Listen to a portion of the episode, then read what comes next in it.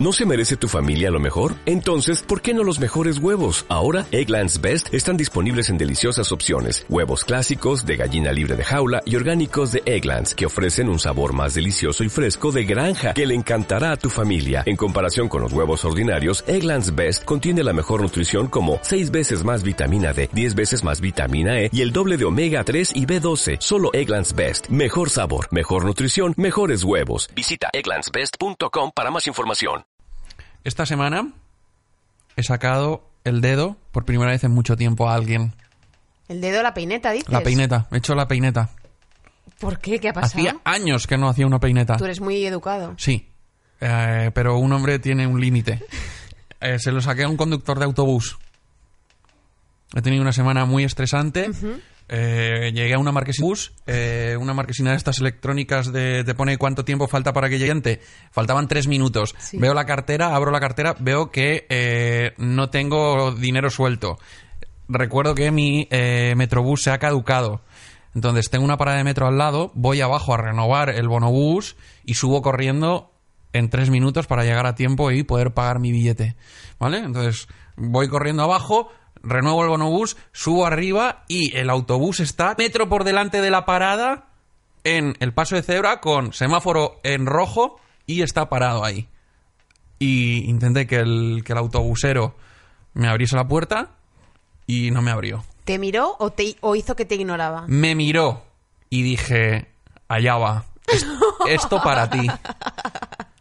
Esto para ti. Y el dedito en su cara. La Mira, me da, me da corte hasta hacerlo ahora. No, no, ya lo sé, tú eres muy poderoso. Eh, mi pregunta es, si después de hacerle la peineta, mirándole a los ojos, el tipo abre la puerta, ¿subes o no subes al autobús?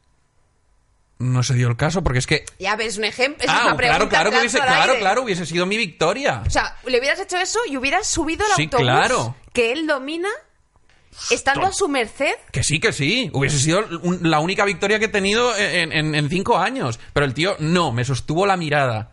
Y él me sostenía la mirada y yo más le hacía... Toma, esto para... esto". Y el tío así y aguantando. Y el semáforo no se ponía en verde. Y entonces era como un duelo de él mirándome y yo el dedo. Y, y ya eh, eh, empieza a caerle ahí como el gotitas de sudor por la frente. Y yo, toma, toma, toma, para ti. Eh, y ya veo que empieza a hacerme señas y mira hacia atrás como eh, mira, mira y entonces giré, miré y el autobús estaba siendo secuestrado por un terrorista. Pensaba que iba a decir que estaba llegando justo otro autobús de la misma línea. No, no, había un terrorista. Bueno, pues un saludo para ese conductor. No vuelvas a hacer eso, está muy feo. Que es mentira, claro que no. Me, me- me hizo la peineta él a mí y me dejó tirado como una colilla.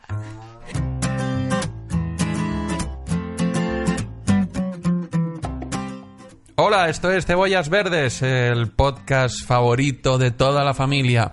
Cada semana un invitado nos cuenta cuál es su película favorita y nosotros fingimos que nos interesa.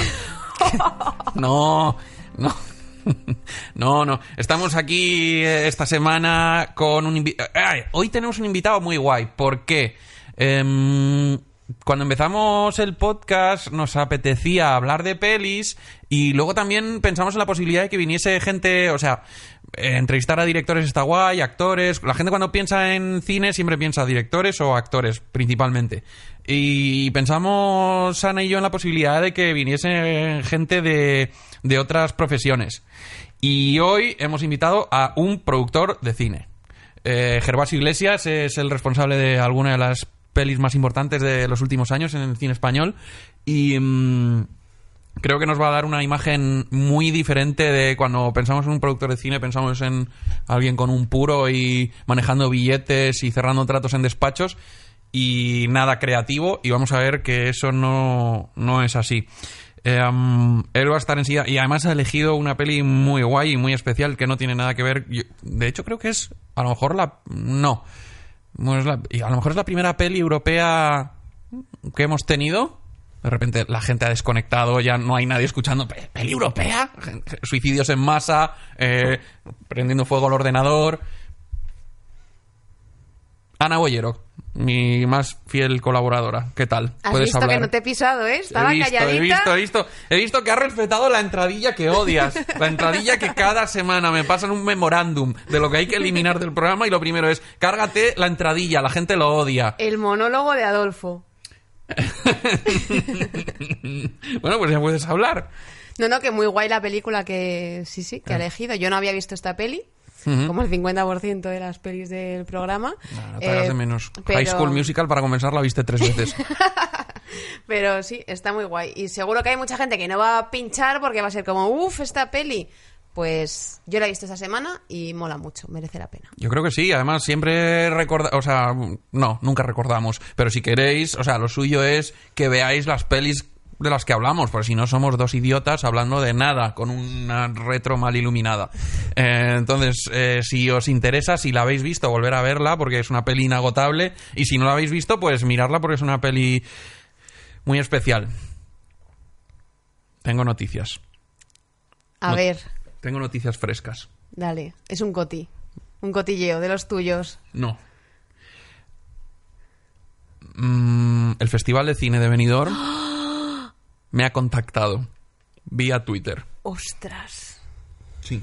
Pero ven el podcast. ¿Qué coño van a ver? Esto no lo ve nadie.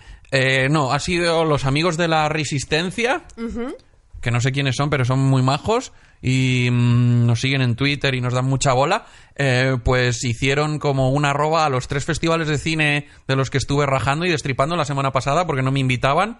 eh, y les hizo arroba a los, a los a las cuentas oficiales de esos festivales. Y el Festival de Cine de mi pueblo me ha dicho, síguenos y te invitamos. Síguenos y te invitamos. Síguenos en Twitter para comunicarnos por privado. Y te invitamos.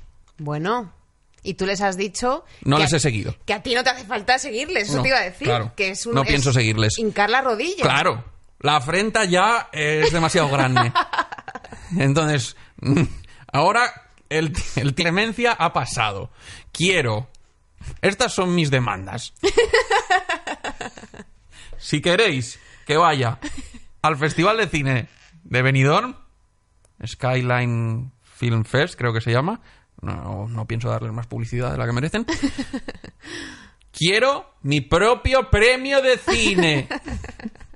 Quiero el premio Adolfo Valor. No que me lo den a mí, una estatuilla. Como la que tenías antes aquí en la mesa. Se ha roto el pobre Ron Burgundy, pero volverá. Quiero una estatuilla con mi efigie. Pero tu efigie con barba o con bigote. Mm, ¿Tú qué prefieres? Es- Eres tú el megalómano. A lo mejor con bigote, pero tiene que ser muy musculado, en un Pegaso, el animal, no la furgoneta. En una mano un Kalashnikov y en la, o- Y atrás. en la otra haciendo la peineta a todos los que no me hacían caso en mi pueblo. He tirado la- Bueno, eh, he tirado el té. Em, estas son mis demandas. Tenéis una semana para responder.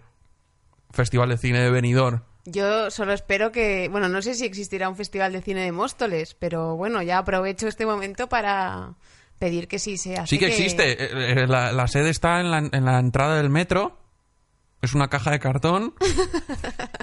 Hay tres, tres latas, tres yonki latas de Mau verde. Una bolsa de risquetos. Sí, sí, me suena familiar. Eh, la salud es. La salud es lo. ¿Cómo era? ¿El yonki este? Bah, es igual, me he venido abajo. No sé qué dices. Yo qué sé, estoy probando material. Bueno, esta mente va muy rápido. El caso es. Quiero mi premio. Mira, es que te van a dar el premio la semana que viene y vas a decir que quieres una casa en, en el hotel más alto de Benidorm. O sea, esto es un no parar, es un pozo sin fondo. Bueno, vayamos paso a paso. Sí, sí, paso a paso. Una estatuilla, una estatuilla. Una pequeña estatuilla. Para que se la den a Borja Cobeaga y luego vengas aquí a rajar. Bueno, no adelantemos acontecimientos. Podría, podría, podría darse, podría otorgárseme a mí la propia estatuilla. Eh, pero depende de vosotros. La pelota está en vuestro tejado. Y si no acceden, pues les castigaré con toda mi ira. Les daré con todo lo que tengo. Tenemos millones de followers que pueden ir en contra de ese festival. Bueno, esto es todo lo que tenía que decir. Muy bien. Si no, al final, si al final no vas, puedo hacerles yo arroba al festival para conseguir las entradas yo. Mm, ¿Prefieres ir a ese o al Low? ¿Low? El Festival de Música de Benidorm. No, no, no, al de cine. Ah, ¿tú quieres ir a...? Sí, sí, yo lo, lo que quiero es fastidiarte. Me da igual si no hubiera ninguna sesión. Lo que quiero decir es decirte, yo fui. Yo y que el año que viene haya un busto con mi cara y mis gafas. ¡Ah, lo sabía! ¡Ah! Ana Bollero y sus venganzas. Bueno, veremos a ver cómo se resuelve todo esto. Eh, volvemos ahora mismo con Gervasio Iglesias, nuestro invitado de hoy.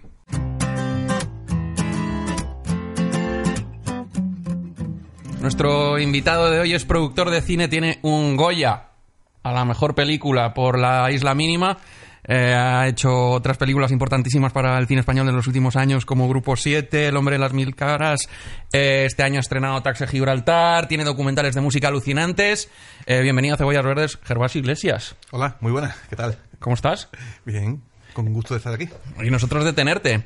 Em, Gervasio, vamos a hablar un montón de, de cine y eres el primer productor, yo creo, que viene a visitarnos. Así que deja alto el pabellón de- del gremio. ¿Pero vais a traer alguno más? Bueno, depende de cómo te lo montes. Em, Gervasio, empecemos por el principio. ¿Cuál es? Tú eres un hombre de cine, eres un cinéfilo, haces pelis. ¿Cuál es tu peli favorita? ¿Cuál es la peli que más te ha marcado? Pues soy un hombre de cine y un hombre que sobre todo me gusta la ciencia ficción y la película que recuerdo que más me ha impactado es Stalker, de Andrei Tarkovsky. Stalker de Andrei Tarkovsky. ¿Recuerdas cuándo la, cuándo la viste por primera vez? Sí, debía de ser el año 88, 89, o sea, tenía yo 19, 20 años y, y- y la vi porque en ese momento yo con, con, sí, con 17 años me había liado con unas colegas y habíamos montado un cineclub que básicamente eh, cineclub eh, lo que intentaba era mm, poner en Sevilla las películas que no podíamos ver. O sea, era una cosa absolutamente egoísta, ¿no? ah, Eh, tú eres de Sevilla. Sí, sí. Eh, como te digo, una cosa absolutamente egoísta, pero la verdad que había mucha gente que quería ver las mismas películas y aquello cada vez iba funcionando, ¿no? Nuestro nuestro eslogan, nuestro modus operandi era vamos a hacer un ciclo para arruinarnos, ¿no? Y tal, para podernos dedicar a otra cosa. Pero siempre iba la gente y tal. Y entonces eh, vimos, yo vi eh, Sacrificio en el Festival de Valladolid. Y además ponían Sacrificio junto con un documental de cómo había hecho Tarkovsky Sacrificio y tal, ¿no? Que era al final, que era súper emocionante, el tipo ahí en el hospital de París, en la moviola montando, con su- y entonces de pronto dije, "Oh, ¿quién es este tío, no? Ahí empecé a investigar, descubrí el libro que había escrito, Esculpir en el tiempo y tal, y, automáticamente llegué a Sevilla y dije, tenemos que hacer un ciclo de, de Tarkovsky, ¿no? Esto que entonces había una distribuidora, creo que se llamaba Musidora, o algo así, que, que traía todo el cine soviético y, yo luego lo que hacía es que me venía, me cogía un autobús, me venía los fines de semana a Madrid, me metía en, las salas estas, lo que son los Golem y tal, me ponía allí a ver películas y luego negociaba con, con, con los responsables que tenían y, y nos traíamos el catálogo a Sevilla. Y entonces hicimos un ciclo entero, pusimos todo Tarkovsky. Bueno, y de hecho yo lo que hacía es que, bueno, lo que hacíamos todo lo del cineclub, que con una camarita de vídeo nos grabamos las películas, ¿no? Para poderla ver luego, porque no había forma de tener esas copias, entonces desde la ventanita del, del proyector Pirateando. Nos, la, nos la grababa, pirateando totalmente, pero vamos. No, Pero como os pirateabais a vosotros, había un Claro, punto no era ahí para de- nosotros, era para nosotros. De hecho, las sigo teniendo, ¿no? Después las pasábamos a VHS y así yo las, las veíamos después, ¿no? Claro, esta, esta fue no sé cuántas cintas de VHS, ¿no? Porque dura dos, dos horas cuarenta hacerlo. Pero fue todo el ciclo de, de Tarkovsky y vamos flipando una detrás de otra, ¿no? Acuerdo cuando vimos El Espejo, ¿no? Y me acuerdo hasta el nombre en ruso, fíjate lo que me impactó, Cercayo, ¿no? Ahí. Joder. Y ya cuando llegó Starker fue tremendo, ¿no? Y luego cuando me acuerdo, cuando yo solo había visto Sacrificio, entonces ya fue, era como la guinda del ciclo, ¿no? Entonces yo preparé el cine para que la gente entrara ahí en un estado especial para hacerlo, con las luces muy bajas, le puse unos filtros azules, no sé qué, la pasión según San Mateo de Juan Sebastián Bach, ¿no? yo diciendo, esto va a hacer, la gente va a flipar. Y la gente salía diciendo, que yo enciende las luces que nos estamos cayendo, que no vemos las butacas. Eh, vamos a explicar un poco brevemente, por si hay alguien que no esté familiar- familiarizado con Andrei Tarkovsky, es el cineasta ruso, soviético más importante ¿no? de la segunda mitad del siglo XX. Es un tío con una filmografía breve pero Muy breve, intensa, ¿no? sí. Mm. Y es un tío que si descubres, sobre todo como, si, como te pasó a ti a partir de cierta edad, yo creo que marca a la gente que le gusta, se hace devota. Sí, ¿no? sí, sí, absolutamente. Es lo que tú dices, ¿no? Yo todo lo que conozco que le gusta realmente es fan absoluto, ¿no? Porque además fue un rara avis, ¿no? O sea, eh, es verdad, si ves... Es, es maravilloso la, la- la historia el siglo XX a nivel artístico en Rusia es, es- fantástico, sobre todo el arranque, el arranque en la pintura, ¿no? Cuando, bueno, cuando cuando tienen la conciencia de que el, arte se va a democratizar, que hasta ese momento no, no era así, ¿no?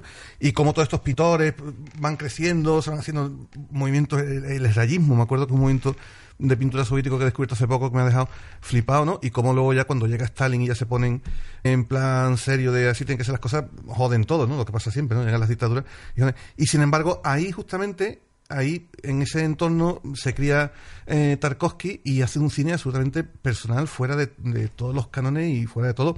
Lo pasó mal, ¿verdad? Pero aun- aunque lo pasó mal, o sea, el que consiguiera hacer eh, creo que fueron cinco películas en la Unión Soviética, porque las dos últimas ya se tuvo que ir al exilio, a mí me parece un, un prodigio, ¿no? Es un tío tan personal que digamos que vuelve a abrir el cine ruso al mundo, ¿no? Porque empieza a ir a festivales, es reconocido por la crítica de todo el mundo, ¿no? Claro, o sea, la primera película, la de la infancia de Iván, eh, ganó el León de Oro, así, llega, toma, pum, un león, vaya. Y, y, y el resto de las películas fueron todas a Cannes y, bueno, y la última, la última creo que ganó un montón, un montón de premios en Cannes, aunque no sé si llegó a ganar la Palma de Oro o no, creo que no. Pero, pero bueno, realmente sí, un reconocimiento enorme fuera, ¿no? Fuera de la frontera. Y, una teoría que es que sostiene su cine, ¿no? Yo es el único del que me creo la teoría que sostiene el cine. O sea, a mí siempre me da pánico cuando la gente va con una teoría, como los dos malos, no sé qué, no sé cuánto. Y nada, porque yo creo que la creación tiene que ser libre y por impulso como te vaya saliendo. Pero, sin embargo, este concepto que tiene de esculpir en el tiempo sí que me parece que lo refleja muy bien en las películas, que precisamente le da esa una de las muchas características eh, que tiene que realmente te mete en ese mundo, ¿no? Tú estás en la sala de cine y estás ahí absolutamente eh, embaucado por lo que el tipo, el tipo te está proponiendo. ¿no? Es, Y- eh, perdona. no, y, y, y, y- y realmente yo creo que, que es casi como, como una teoría mm, mm, física ¿no? que hay ahí. Eh, me recuerda un poco, esculpir en el tiempo es un poco como los eleatas, ¿no? los que decían que el movimiento no era posible, ¿no? que si vas de aquí a aquí, pues luego tienes la mitad, la mitad y al final descubrieron el cálculo infinitesimal. ¿no? Este Y- concepto de esculpir en el tiempo, ¿qué es? Que me estoy perdiendo. pues él escribió un libro que se llama Esculpir en el tiempo y ahí, bueno, va desarrollando todas sus tesis sobre el arte, sobre el cine y tal, y decía que el, que el cine era esculpir el tiempo. O sea, era como, iba como si, si fuera una gran masa, un gran ladrillo, un gran cemento y tú ibas, ibas esculpiendo la narrativa y por tanto ahí ibas creando la película cinematográfica. Y eso, por ejemplo, hace poco yo he descubierto otra película de ciencia ficción que también me flipa, que también que hubiera podido ser una, la, la elegida hoy también, que es Interestelar. Y que creo que tiene muchísima, muchísima semejanza con Stalker y con la teoría de, de Tarkovsky, ¿no? Sobre todo el final de, de Interestelar, cuando está bajando, ¿no? Por, por esa cascada donde están todos los hechos posibles y tal, y, y entonces están diciendo, es que hemos descubierto que la gravedad también controla el tiempo, y el tiempo lo puedes controlar gracias a la gravedad, ¿no? Ahí, pues, ese, eh, realmente todos los instantes de su vida, todos los instantes de la despedida con su hija, están todos esculpidos en el tiempo. ¿ay? Y él se va moviendo, y entonces cuando está consiguiendo dar las señales de Morse y tal, para que la otra entienda la- la- las razones cuánticas que están dentro del horizonte de suceso, todo esto, ¿no? para que comprendan la, la teoría. Eso me pareció súper, súper parecido. ¿no? Y luego al final, que Stalker, eh, de lo que está hablando, es de la fe, de la fe como motor de los actos humanos. Interestelar de lo que está hablando es del amor, del amor como motor de los actos humanos. ¿no? Me han parecido muy similares. Vale, eh, como veis el programa de hoy va, va heavy. Eh, vamos a ir paso a paso eh, porque tenemos un cinéfilo y, además andaluz, con lo cual el coloquio se nos puede ir a las tres horas. Eh, vamos a ir paso a paso. Estamos hablando de Stalker, que es una peli rusa del año 79, creo. Sí. Ana Boyero, ¿te atreves a contar la trama de Stalker? Pues sí, porque además creo que va a ser la única oportunidad de hablar de todo el programa, seguramente, porque yo he visto esta peli esta semana. Eh, vale, bueno, pues es- Stalker es la historia de un viaje en el que hay un guía. Eh, bueno, empiezo. ¿Ya? ¿Ya la has cagado? Ya, ya, lo siento, lo siento. Es que, a ver, eh, estamos como en un sitio indeterminado, no sabemos qué país es ni en qué tiempo estamos, pero tenemos un paria que va a hacer de guía eh, para llevar a un escritor y a un científico a un sitio llamado La Zona, del que no conocemos nada. Y entonces la peli básicamente es el viaje furtivo hacia este sitio eh, donde hay como cosas mágicas que pueden pasar y a la vez está prohibido.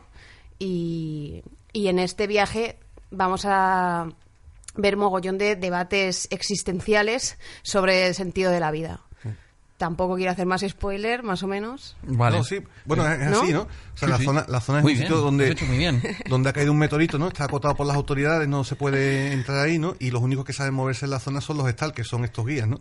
Entonces, lo que se supone es que en el centro de la zona hay un cuarto donde si entras se cumplen tus deseos, que es para lo que va el escritor y para lo que va el, el físico, ¿no?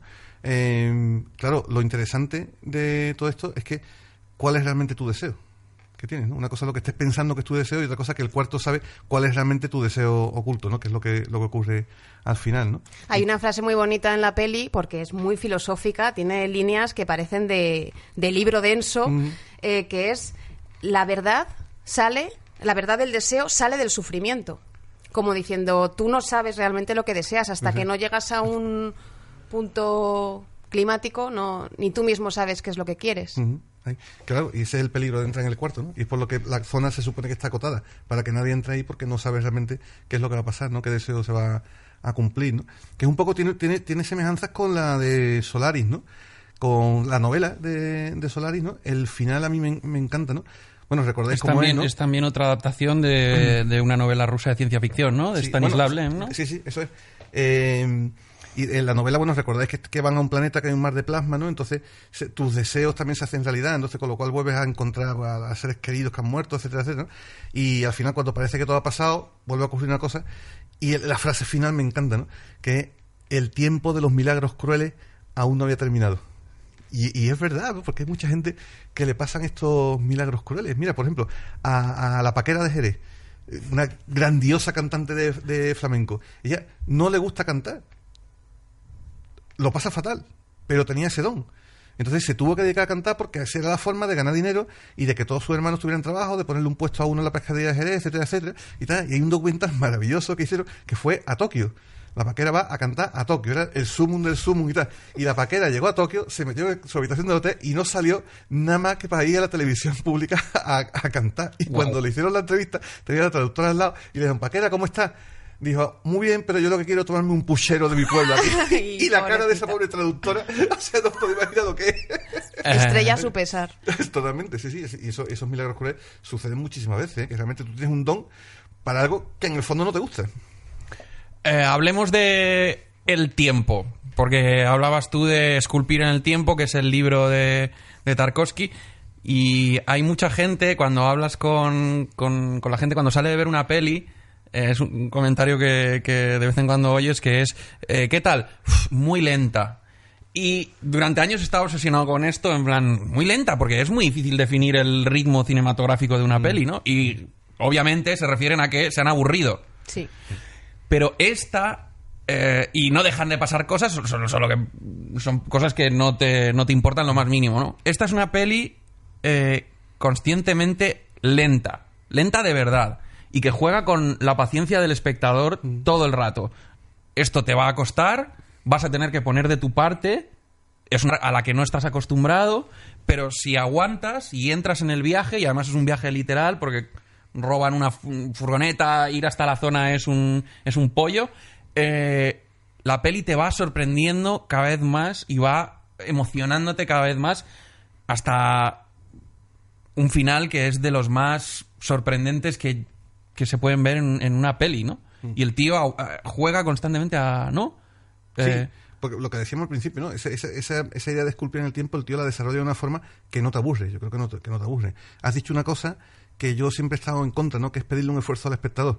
Y he tenido con muchos amigos cineastas, siempre he tenido esta discusión, ¿no? Que dice, al espectador hay que pedirle un esfuerzo, no sé, no sé cuánto. Y yo digo, y yo, tú estás diciendo que hay que pedirle un esfuerzo porque nos está quedando un ladrillo esto que estamos haciendo. Entonces, vamos a aligerarlo un poquito. Pues yo creo que el espectador, no, el espectador, nosotros tenemos que, estar- que, que servir al espectador para hacerlo.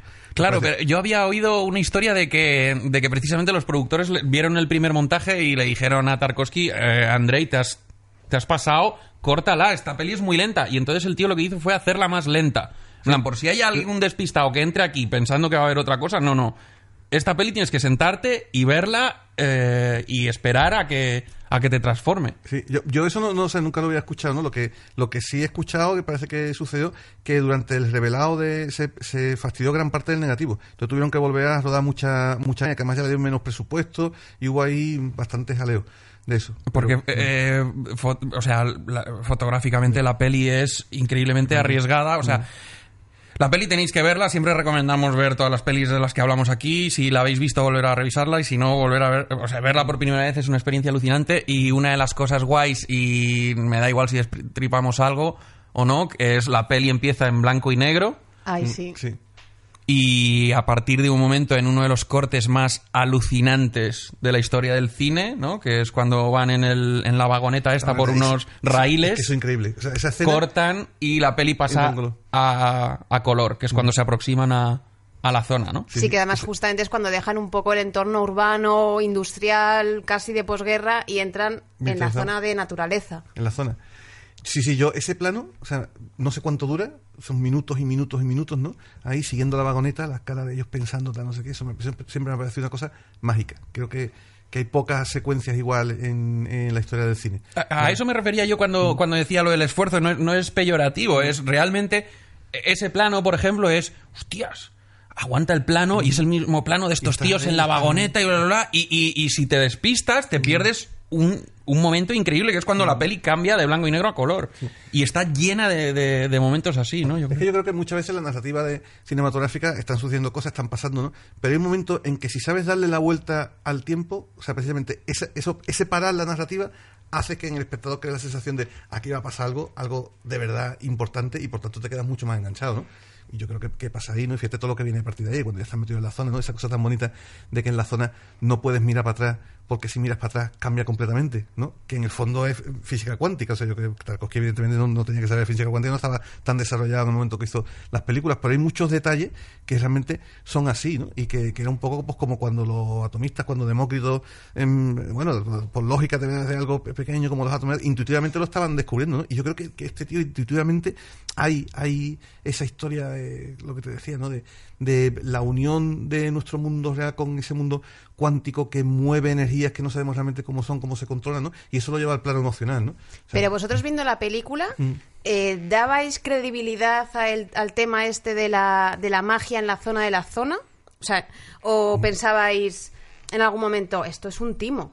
O sea, porque hay cierta... O sea, el, el- el guía, el stalker, eh, no da mucha credibilidad. O sea, va con una cinta atada a una cuerda que va tirando por los Claro, sitios por para saber a dónde tiene Mm, que ir. sí. Claro, suena, obviamente, mm, a superchería barata. Mm.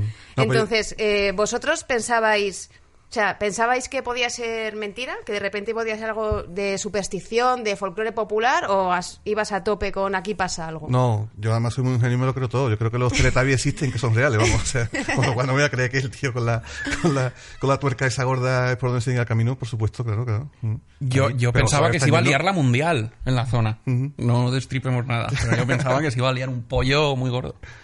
Eh, luego es, eh, es, es una peli, o sea, tienes que tener una, un punto de vista muy especial como el de este tío, porque es una peli que eh, tiene muy poco de todo y expresa muchas cosas. O sea, tiene muy poco diálogo, pero los diálogos son muy profundos, muy metafísicos.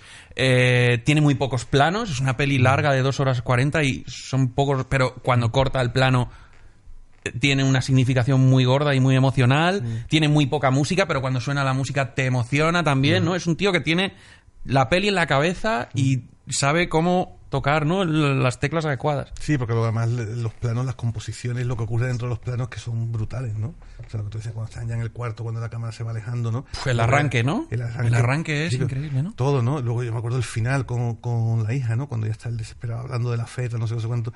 Y, y al final es como, que creo que es la clave un poco, ¿no? De no te crees que esto pueda pasar y de pronto el vaso se mueve y se gira todo. y dices, o sea, ha pasado, ha pasado, ¿no? Realmente es verdad lo que nos han contado, ¿no?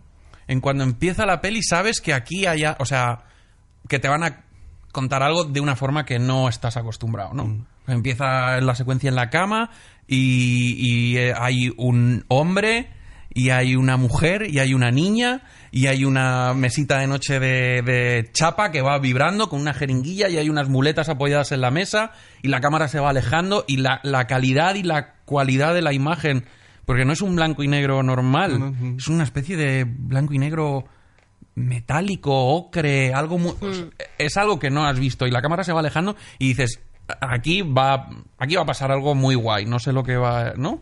Sí. Bueno, también lo de la fotografía es interesante porque, claro, en esa época de la Unión Soviética ellos fabricaban sus películas y eran eh, la composición del celuloide y la composición de, los de los disolventes que usaban para eso es un poco diferente a, la- las occidentales, ¿no? Entonces siempre daban esas tonalidades que realmente son, son muy bonitas, ¿no? Pero yo creo, a ver, una de las cosas que tiene esta película que para mí la hace, la hace grande es que, y más, por ejemplo, ahora mismo, ¿no? Ahora mismo todo el mundo se mueve por los algoritmos, por lo que se supone que el público quiere y al final la gente lo que hace es repetir fórmulas, ¿no? Y yo creo que en eso muchas veces los productores van a ver qué es lo que está funcionando, sigamos por este camino, ¿no?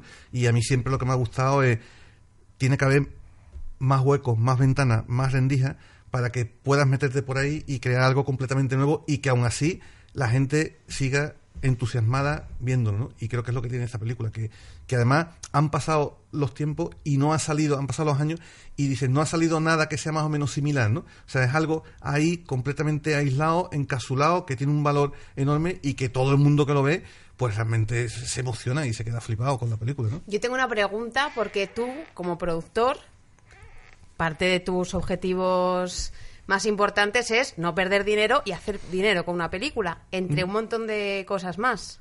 Imagino. No, no, yo, yo mi, uno- mi único objetivo es poder hacer la siguiente película. Bueno. No ganar dinero, pero no lo he ganado en la vida. Bueno, pero no Y arruinarte hacer- al menos, digamos, Para poder hacer la siguiente para película. hacer la siguiente. Mm. Vale. Con esto claro. Mm. Mi pregunta es, tú, como productor, si hubieras visto el guion de Stalker, ¿habrías invertido en esa película? Ajá. Bueno, absolutamente, absolutamente, absolutamente. A ver, que yo también soy productor de casualidad, ¿eh? Sea, digo que yo antes era director cineasta, éramos todo el grupo de los colegas en Sevilla que estábamos haciendo cine, haciendo cortos, y de pronto una noche, yo- o sea, yo- estábamos viendo que necesitábamos como una como una productora, ¿no? Porque si no, sí, nos estaban tirando los tejos para venir a Madrid y tal, pero era un poco como, hostia, como nos vengamos aquí, pues vamos a hacer las cosas. como- Aquí todo el mundo tiene muy claro cómo tienen que ser las cosas. Yo siempre he tenido la duda de todo. Entonces, no, entonces nos van a decir cómo hay que hacer las cosas y nos vamos a amargar ahí y vamos a durar nada, dos semanas. Entonces, bueno, pues alguno de nosotros sabía que tenía que dar paso a meterse a productor, ¿no? Y la noche que lo decidimos, pues era que estaba más borracho y dije, pues yo me meto, no sé qué. Y me puse a estudiar un poco cómo llevar una empresa y tal, y, y meternos, ¿no? Pero vamos, yo creo, yo creo que sí. Otra cosa es que sea muy torpe leyendo guiones y hubiera dicho esto qué, pero creo que no, creo que ese sí que lo hubiera, sí que lo hubiera entendido, ¿no? Y sí que me metería y, y bueno, y es que, es que además lo que decía al principio, es que me encanta la ciencia ficción, ¿no? Ahora ya por fin vamos a meternos en una peli de ciencia ficción, ¿no? Que estoy deseando y justamente además tengo como dos o tres proyectos más ahí que son súper de ciencia ficción para hacer. Pero ¿El de ciencia ficción con quién es? Con Alberto y con Fale. Mm. Con Alberto Rodríguez sí. y Rafael Cobos, ¿no? Sí, sí. ya- ¿Cómo es trabajar con ellos? Mm. Ya son muchos años, muchos, mucho- ¿ha cambiado vuestra relación? ¿En c- ¿Cómo, ¿Cómo relacionáis guionista, director y productor? No, o sea, yo creo que no ha cambiado, que es lo bueno, ¿no? Pero que no ha cambiado no solo la relación entre nosotros, sino la de la de todo el equipo, ¿no? Que somos los mismos que empezamos haciendo los cortos cuando teníamos esos 20, 21 años que nos fuimos conociendo, ¿no? Y más o menos como, como una gran familia que lo estamos haciendo.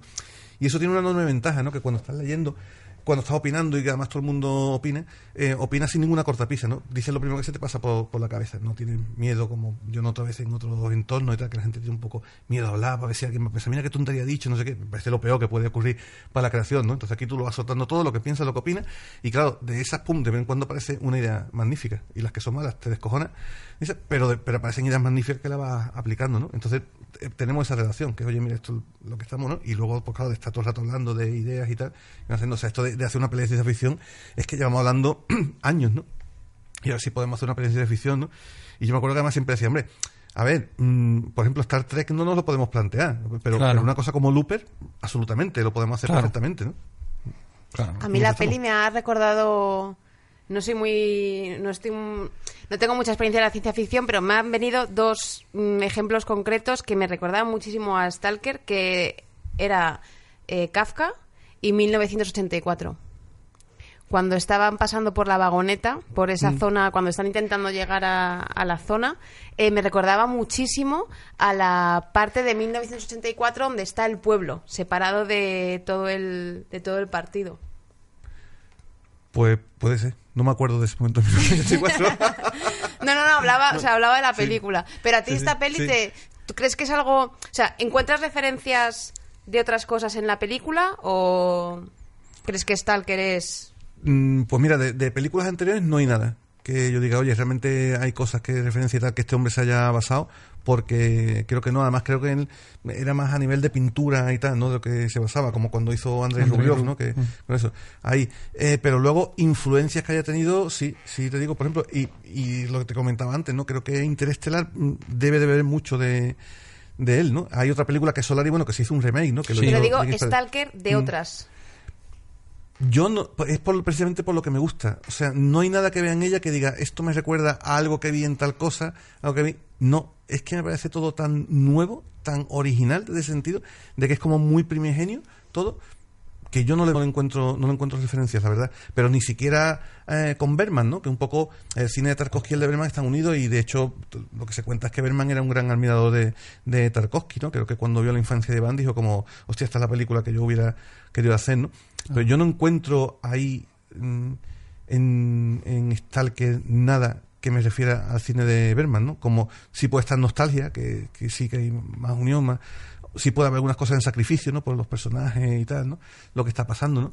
Eh, pero en Stalker no. Es que, insisto, es por lo que me gusta, que es como Porque alguien pueda decir eso y una peli tuya, Mm, te... no hay nada mejor, ¿no? mm. Y luego para lo difícil que es de copiar, ¿no? Porque puedes copiar a, a muchos directores, Mm. les puedes imitar, pero lo difícil que es copiar a, a Tarkovsky, corres el riesgo de hacer el ridículo, en primer lugar, pero luego sí que es verdad eh, eh, lo que decías tú. Eh, para ser una peli tan original y tan única, Interstellar yo creo que bebe de ahí. Eh, el año pasado estrenaron una en Netflix que yo creo que la premisa está mm, fusilada con Natalie Portman, que era Ani- Aniquilación, creo que se llamaba. Annihilation, sí. Tiene un poco la misma premisa, ¿no? De la zona, yo creo. Hay una serie de Movistar Plus que se llama La Zona, Sí, ¿no? De los hermanos Pastor, puede ser, que también yo creo que tiene... O sea, que el tío ha dejado huella... Sí. No sé si tanto en la forma como en el fondo o, o al revés, pero no sé. Sí, o sea, eh, luego ha habido más, más, más películas de ciencia ficción y de serie B, algunos, ¿no? Que son zonas aisladas con el miedo nuclear, ¿no? Que, que en ese momento creo que no estaba tan... Bueno, ya estaba un poco desarrollado, pero ahí no está en la película, ¿no? Pero en otras, en, en películas anteriores sí que existe ese miedo nuclear. Y es verdad que, que Annihilation sí que tiene también muchas rememoranzas, ¿no? Con, con Stark. Annihilation, si recuerda, es lo mismo, es un meteorito que viene y, y ese meteorito en realidad es una entidad viva que lo que está haciendo es, es clonación y, eh, mezcla de ADN que tiene una cosa interesante, ¿no? Que es lo que yo te reconozco que Annihilation tuve que verla por segunda vez y, y veo un poco la teoría científica que estaba por debajo para acabar de, de comprenderla, ¿no? Pero eh, lo que te hace de la mezcla de los ADN, por lo, por lo que los humanos que entran en la zona se van mezclando con árboles, con plantas y tal, es que también lo hace con, con, con los líquidos. Los líquidos no tienen ADN, por tanto realmente lo que está haciendo es una especie de, de unión de, de- mutación celular ahí, eh, con lo cual eh, es por lo que el, el tipo que sale de fuera, ¿no? Al final, pues también tiene esa relación que se ha conseguido mezclar con su, con su chica, ¿no? Que está pasando. Entonces, me parece fantástico mm, lo que Annihilation. Pero además tiene lo que tienen las películas que a mí me gustan también de ciencia ficción, que, que la base científica que está por debajo eh, es sostenible y, y parte de un postulado científico. Le pasa a Interestelar, ¿no? Eh, le pasa a Annihilation. Interestelar es si conseguimos controlar la gravedad, conseguiremos controlar el tiempo, ¿no? Annihilation es esto, ¿no? Se puede existir más allá de la clonación de ADN, puede existir una clonación molecular que hay, pues si es así, evidentemente, y una entidad de fuera cuyo único objetivo es sobrevivir, pues seguramente seremos exterminados por ella, ¿no? O, por ejemplo, otra reciente que me encanta, que es Arrival, La Llegada. Me parece maravillosa. Ahí, bueno, de hecho, este, el chaleco este, aquí lo pone acá, esto es una amiga mía que, que hace camisetas que borde y tal, y esto es, es. Le Ah, qué guay. Y, y lo hace, ¿no? Y Arrival me parece maravillosa, porque claro, en todas estas películas, realmente el alien que viene de fuera ya habla perfectamente el idioma, tal, no sé qué, no sé cuánto, pero claro, esto sería lo más sensato de pensar, ¿no? O sea, si algún día viene, vienen extraterrestres a la Tierra, lo primero es cómo nos comunicamos con esta gente, ¿no? O sea, eso me pareció fantástico. Claro, yo no he leído, no, no tengo ni idea de, de la novela en la que se basa Stalker, pero yo eh, entendía que estaba un poco inspirado en el, en el incidente de Tunguska, ¿no? Que es el meteorito este que cae a principios de siglo en, En Siberia, Siberia. en 1908, ¿no? Y cambia eh, la- el ecosistema de la, de la zona, ¿no? Fue como uno de los impactos grandes de, de meteoritos y pensaba que se habían inspirado un poco en esto, ¿no? Pero luego he leído teorías que hablaba de Chernóbil, que no sé si por época coincide o No, algo. Chernobyl, Chernobyl es fue- posterior, fue, ¿no? después, Chernobyl fue posterior, fue en el 86, si no recuerdo mal. Pues no hagáis caso Que a las por- teorías de internet. porque Eh, una bueno, pero aún así cierto- el ambiente es muy parecido. O sea, yo viéndola sí tenía un Sí. poco eso. Chernóbil, el muro de Berlín, la Claro. parte soviética, los... Mm. Yo, yo creo sinceramente que Tarkovsky iba por otro lado. ¿eh? O sea, Sí, ¿no? poco- creo que es algo más metafísico, ¿no? Algo más sobre la, la- la naturaleza humana, ¿no? Y, y al final creo que lo que es una gran reflexión sobre, sobre la fe. Me parece que es lo que es Starke. Igual que Andrés Rubliov es sobre el arte y el papel del artista, ¿no? O, o Sacrificio sobre lo que es, porque Sacrificio, el título original es, es muy bonito, ¿no? Sueco, que es de, de Ofre, ¿no? La ofrenda, ¿no? Sobre lo que es eso, sacrificarte por los demás, ¿no? Lo que él ofrece, hasta ya una guerra nuclear ahí, y es, bueno, yo quiero que todo vuelva a ser como antes, no quiero que mis seres queridos quieran, entonces ofrezco, eh, él es un escritor teatral, ofrezco mi palabra, me callo, me callaré, no volveré a hablar con tal de que todo vuelva a como era ayer antes de que se dispararan los misiles nucleares, ¿no? O sea, me parece fantástico. Y creo que por ahí es por donde iba eh, Tarkovsky, ¿no? Eh, Gervasio, tú eres productor de cine. Eh, al cabo del año, ¿cuántas conversaciones turras tienes que escuchar sobre eh, el cine español? mm, eh, los problemas del cine español, qué os pasa a los que hacéis cine español, por qué no hacéis cine como los americanos, bla, bla, bla. Em, pero yo al cabo del año, si escucho una conversación más de estas, me, me pego un tiro. Si yo procuro evitarlas totalmente, porque porque me aburren y, y no, bueno, a veces, yo que sé, tenemos juntas de estas de productores y tal, ¿no? Y prefiero no entrar, no entrar en esos debates, ¿no? Porque, mira, yo me acuerdo cu- cuando era pequeñito, cuando tenía, no sé, cuatro o cinco años, ¿no? Y tal, el típico domingo estoy en el coche, que va todo con toda la familia y tal, y por supuesto mi padre iba con el carrusel deportivo, de eh, El Butanito, de José María. García, ahí. Y estaban los partidos, están no sé, no sé cuánto, y entonces, y, y conectamos con la condomina. La condomina, ¿cómo va el partido? Y si el partido va súper aburrido, los dos equipos a la defensiva, esto, el público está bostezando y tal, y el tipo, José María García, lo para en directo y le dice, ¿cómo te llamas? Santiago. Santiago, ¿tú puedes creerte que si tú cuentas eso estás aburriendo a la audiencia? ¿Puedes creer que alguien te eche cuenta? Estás aburriendo. Ya, pero es que el partido es muy malo, es muy aburrido. ¿Y qué? Pero es que nosotros lo que tenemos que hacer es distraer a la audiencia.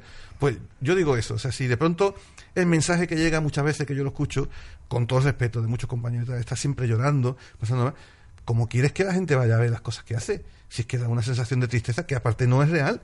Si es que estamos viviendo un momento de oro en la afición española. Yo creo que no ha habido otro momento mejor ahora mismo. Y lleva ya años evolucionando. Y yo me acuerdo, y como dicen los políticos, ahí está la hemeroteca.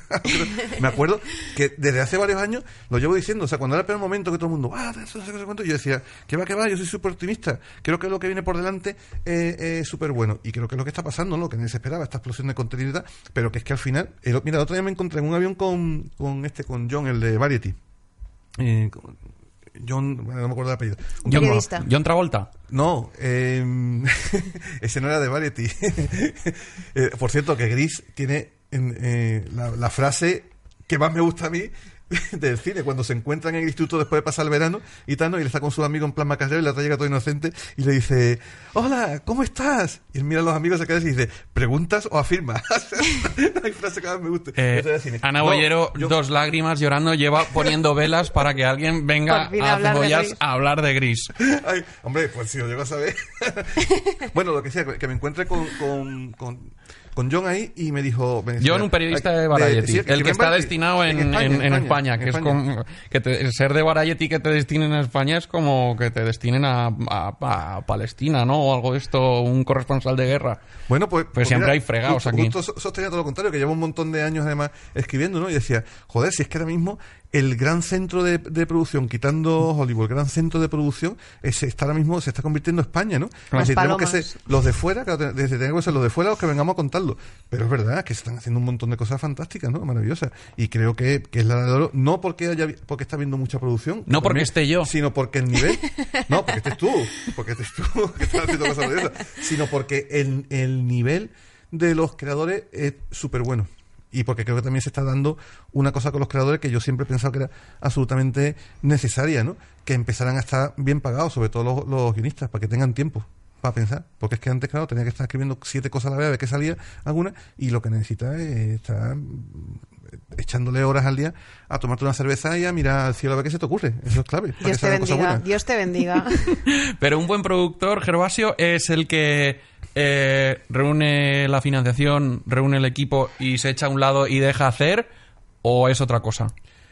No, yo creo Qué que... elegante has sido. Yo creo que, que no te puedo hablar porque yo no creo que sea un buen productor, pero yo creo que, que lo, lo que debe de tener bueno. un productor es mm, olfato para saber que esta historia que ahora mismo a ti te parece súper interesante y que, y que merece ser la pena contada, dentro de tres o cuatro años, que es lo que va a tardar en contarla, la sociedad esté de tal forma que le siga pareciendo interesante. Creo que esa es la clave para hacerlo. Y a nosotros nos ha pasado mm, lo uno y, lo otro, ¿no? A nosotros nos pasó, por ejemplo, con After, que me parece una película que a todos nos encanta, que, que claro, empezamos cuando era todo el momento la burbuja, ¿no? Y al final, un poco el, lo que subyace debajo de After es, la madurez en una impostura, ¿no? La frase esta de, de Rivero. Pero claro, cuando la, sacamos, ya había empezado la crisis, ¿no? Ya estaba todo el mundo ahí con la bajona grandísima todo el mundo decía, la película está de puta madre, pero sale fatal, ¿no? Entonces, bueno, pues fue la que ha pasado más inadvertida. Y sin embargo, con la isla mínima, nos pasó exactamente lo contrario, ¿no? Con la isla mínima, que realmente la primera, el primer marco general de la historia era en el año 94, que era porque todo esto nace de unas fotografías de un de Atingaya, un fotógrafo eh, sevillano que fue a las marismas en esos años, los años 90, y luego Alberto y Alex Catalán, el líder de foto, vieron la exposición en el 2000 y se quedaron flipados, ¿no? Entonces, la- la- las primeras cuatro líneas de la historia son un policía que sabe que va a morir y lo mandan ahí a las marismas a descubrir, o sea, a, a- a ver si puede descifrar el caso de una chica que han, que han asesinado, ¿no? Y era en el año 94. Pero mm, vimos unos documentales, encontramos unos documentales súper interesantes. Todo esto es antes del 15M. Súper interesantes sobre que habían, que habían rodado los hermanos Bartolomé en el 80 y el 81 sobre la transición, que era realmente la transición a pie de calle, lo que realmente estaba pasando. No eran las bonitas historias de hadas que nos habían Claro. contado, las victorias prego y esto, ¿no? Y entonces empezamos a reflexionar y era como de, hostia, dentro de poco nos vamos a empezar a preguntar si todo esto estuvo tan, tan bien hecho como nos cuentan que estuvo hecho. Y ahí, en una charla, en una conversación, un día entre los tres, con- salió de pronto, "Hostia, ¿y si, y se, y si se coloca la historia en 1980, que es como el año súper crítico, y fue, hostia, pues suena bien, oye, hostia, en vez de ser un policía que va allí, porque en principio era un policía, y le ponen uno de la zona como para darle los códigos de lo que estaba pasando, porque no son dos policías, que uno es el moderno que crea la Nueva España, y el otro es el que viene de atrás.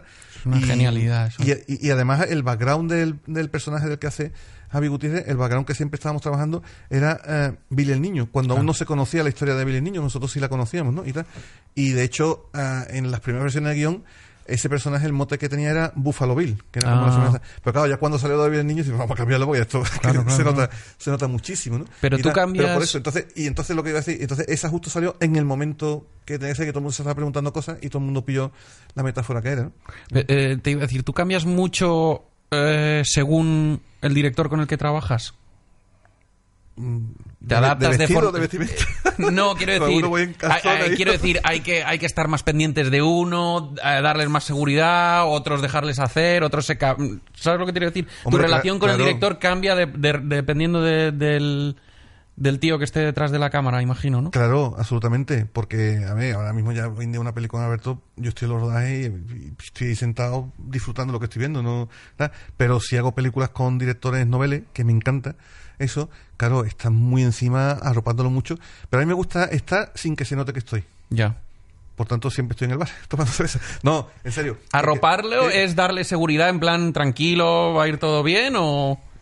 Mm, No O que no le falte así. de nada, o- Que no le falte de nada, pero luego y, y contándole la verdad de tus sensaciones con lo que está haciendo. Así, ¿eh? Claro, pues sí, porque si tú estás diciendo todo está bien, está bien, está bien, pues llega un momento que yo estará bien o no está bien. Cuando ves que algo se puede mejorar también es, es hablarlo, ¿no? Pero es arroparlo muy bien con un equipo muy muy trabajado. Mira, por ejemplo, eh, eh, Juan de los Muertos, la que la que hicimos, la de zombies en Cuba, en La Habana, que es una marca de producción, dice, bueno, ahí nos la jugamos a lo bestia.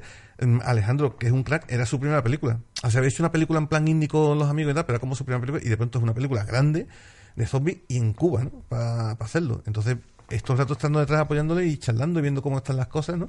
Y yo creo que sí, que desde la verdad se lo estás contando, entonces sí que se cree, decía, oye, Dios, que esto está quedando bastante bien, ¿no? Hay cosas.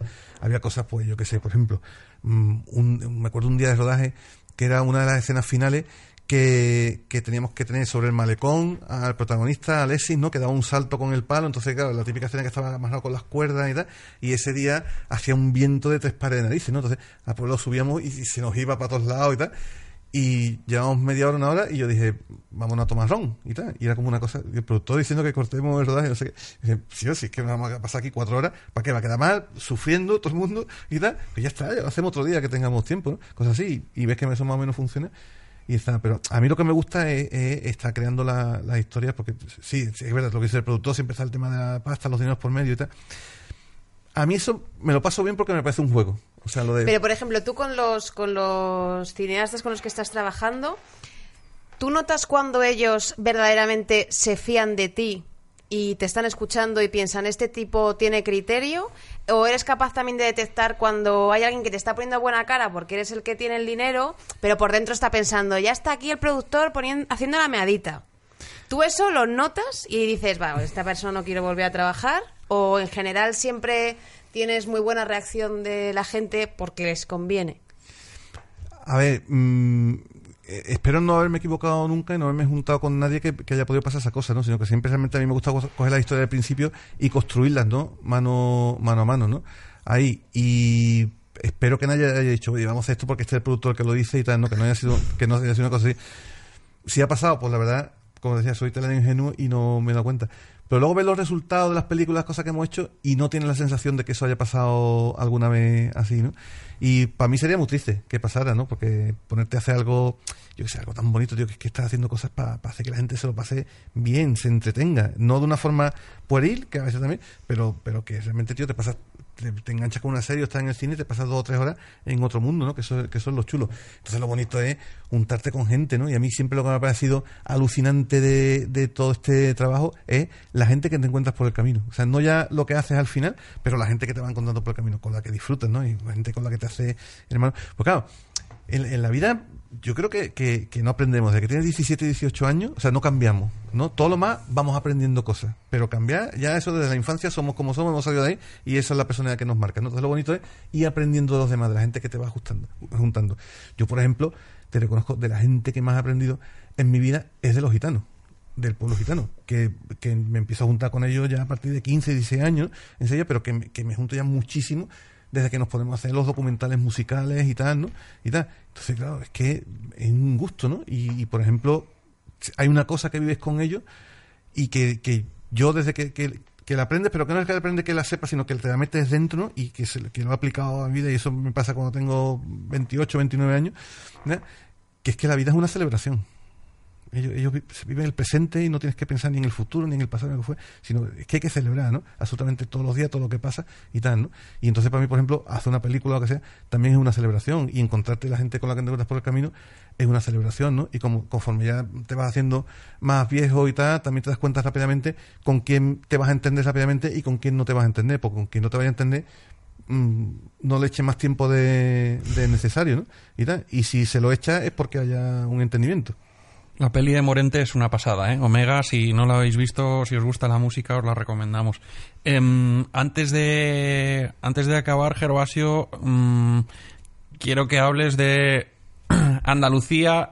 eh, cuando voy para allá a dar alguna charla o eh, me invitan a algún festival o algo de esto, eh, gente como, como tú, como Alberto Rodríguez, como los chicos de Malviviendo, eh, sois auténticos ídolos para los chavales porque creo que les habéis dado esperanza de que no hace falta venirse a Madrid ni a Barcelona para estudiar o aprender cine y sobre todo para hacerlo.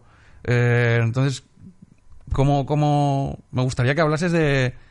El audiovisual andaluz me da un poco de pereza, pero eh, eh, ¿cómo de importante es que se estén rodando cosas de primera categoría en, en Andalucía desde hace unos años ahora?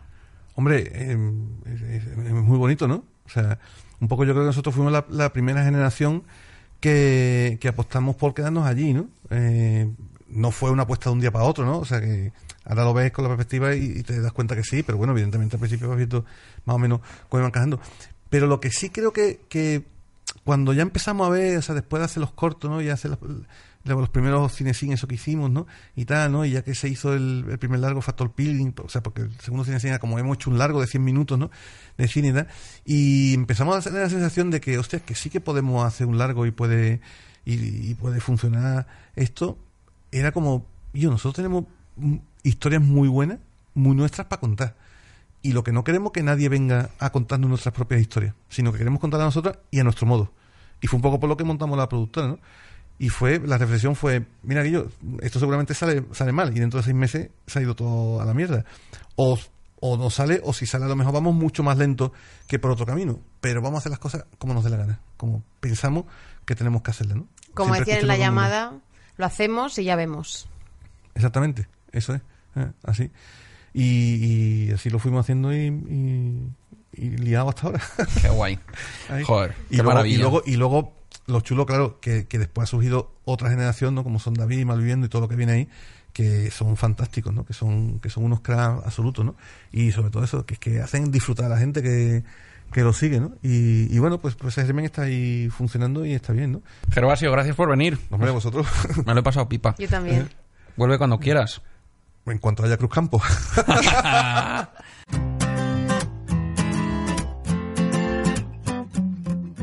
Para algunos, eh, más largo que una película de Tarkovsky. Para otros, más intenso. eh, pero nunca decepciona. Una experiencia inmersiva y espiritual. Estoy hablando del chocolate del loro de Ana Boyero.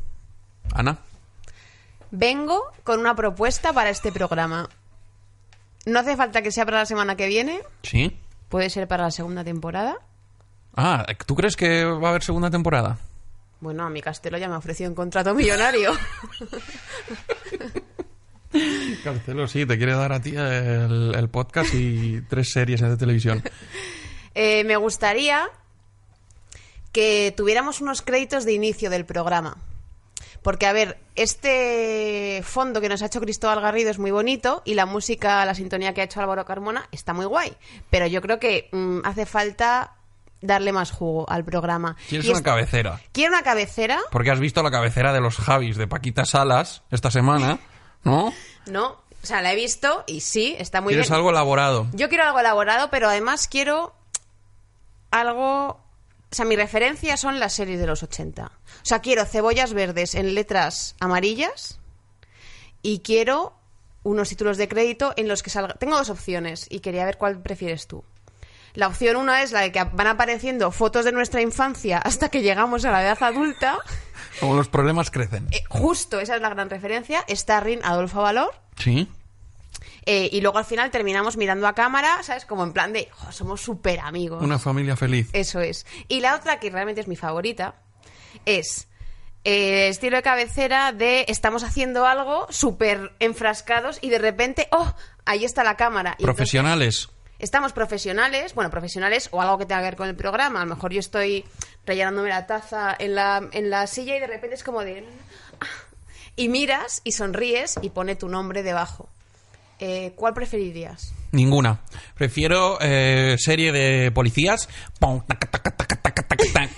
Yo estoy saltando por encima de un coche, por encima del capó de un coche. Por entro una- aquí con una pistola en la sobaquera eh, y entro directamente en el estudio y sería la mundial.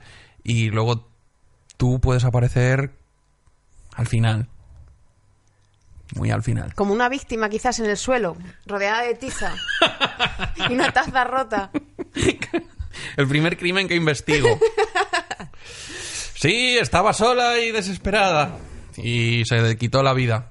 ¿Qué? No, es... ¿Qué? Mada por sus propias palabras, fue incapaz de hablar en todo el programa. El asesino del monólogo. ¿Qué? ¿Qué dices? ¿No has entendido la metáfora? No. Que tú me habrías matado a mí, porque yo Ah. intento hablar y tú me habrías parado y entonces todo eso que tenía que decir me habría matado por dentro. A ver, tú eres... eh, si esto es una serie de los 80, tú eres el secundario negro gracioso. Y yo soy el policía guay. O sea, yo soy la vecina, ¿no? La vecina que de- entra de vez en cuando, pues ¿sabes qué pasa? Que en cosas de casa, Urkel tenía ese papel. Es verdad. Era un secundario. Y al final, ¿qué pasó? Que acabó haciéndose con toda la serie. Y luego se enganchó al crack. Aún así seguía siendo Steve Urkel. Volvemos la semana que viene. eh, con participación del oyente o no. eh, y con nuevos invitados, con, con nuevas pelis y con más cosas. Con, con más charla divertida. Ahí estamos. Bueno. De eh, hecho, la semana que viene un invitado muy especial. Sí, no podemos decir nada. Pero... Y va a haber, como era, como ha dicho Eugenio, eh, esculpir el tiempo. Eugenio es Gervasio, ¿quieres decir tu invitado de hace 10 minutos? Sí, esculpir el tiempo, efectivamente. Bueno, Como, ha di- como ha dicho Gervasio Sí. hace un momento, Sí. esculpir el tiempo. Eso es lo que va a pasar la perfecto. semana que viene. Muchísimas gracias a Eugenio por venir a visitarnos. eh, gracias a Gervasio también. eh, gracias a Andrei Tarkovsky. gracias a Ana Boyero. eh, solo tenías que aprenderte el nombre del invitado. Gracias a todos vosotros. Nos vemos. nos vemos. Cuidaos. Hasta luego. Adiós. Buah, tío. Qué cagada. Es que encima la he intentado enmendar y lo has- te has empeñado en que quede. que quede claro.